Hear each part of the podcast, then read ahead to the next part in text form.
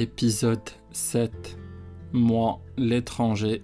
Quand il y en a plus, il y en a encore.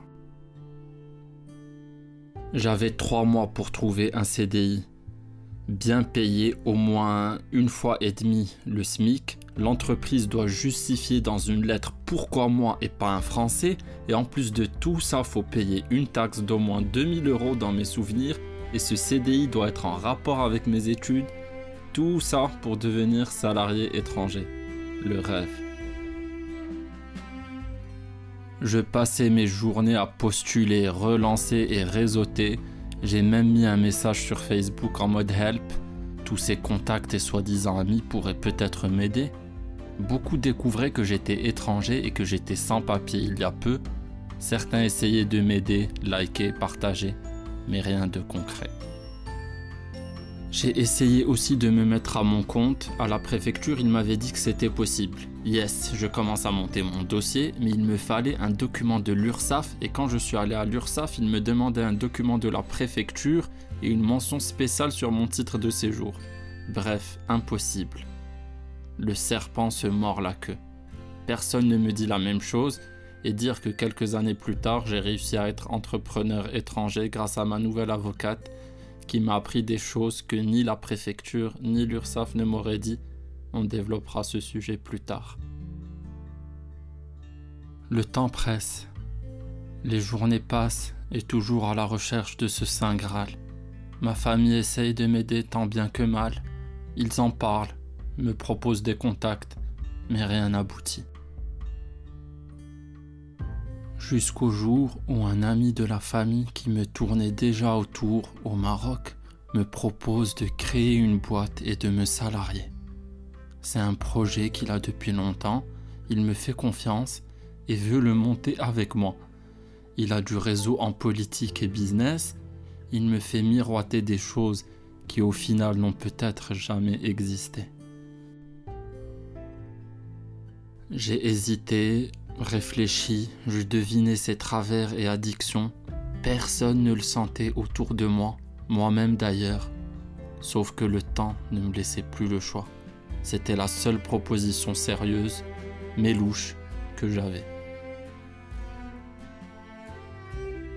Il crée la société, m'embauche et on se met à travailler. Quel travail Il y avait tout à faire reconstruire. J'ai fait le site web, bossé, réseauté, ici et ailleurs, mais rien à faire, ça ne décollait pas, et j'avais toujours pas mon changement de statut, comme si la direction des travailleurs étrangers savait tout comme moi que c'était louche. Toujours pas de papier de plus de trois mois. On me renouvelle sans cesse mon récépissé, comme s'il voulait qu'on abandonne. On a investi du temps et de l'argent pour rien. Toujours pas de business concret, et toujours pas de papier.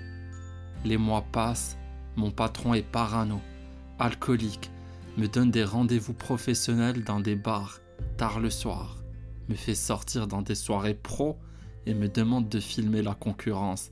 Quelle concurrence? Personne nous connaît. L'entreprise stagne, recule et coule. Je me sens piégé dans un guet-apens, je ne sais que faire. Frasque, mensonge et parano au quotidien. Et moi dans tout ça, toujours pas de statut salarié. Pourtant on arrive à me payer et me faire des fiches de paye. Je, je suis dans une impasse. Je trouve des solutions, des marchés et des idées, mais il hésite et préfère se saouler et délirer. Alors que ma vie en France en dépend. Ma famille ne sait plus quoi faire pour m'aider. Ils comprennent mon désarroi c'est le prix à payer pour rester en France. Psychologiquement, je n'en peux plus, je ne suis plus, ma famille ne peut plus me soutenir indéfiniment. J'en parle à un ami qui me conseille une avocate spécialisée dans les chemins sans issue. Et il me dit, dis-lui tout de A à Z, elle trouvera une solution, crois-moi. Quelque temps plus tard, je la rencontre une femme avocate, belle, puissante et convaincante, des grands yeux bleus perçants à qui on ne peut cacher la vérité.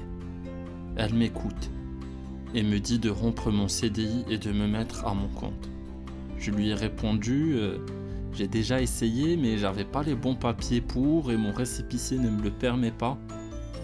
Elle me dit Avec moi, ça fonctionnera, tu verras. J'avais pas le choix. Je fais en sorte de me faire licencier par ce patron qui n'a de patron que le nom. J'ai de nouveau peu de temps pour me mettre à mon compte. Mais cette fois, je suis accompagné.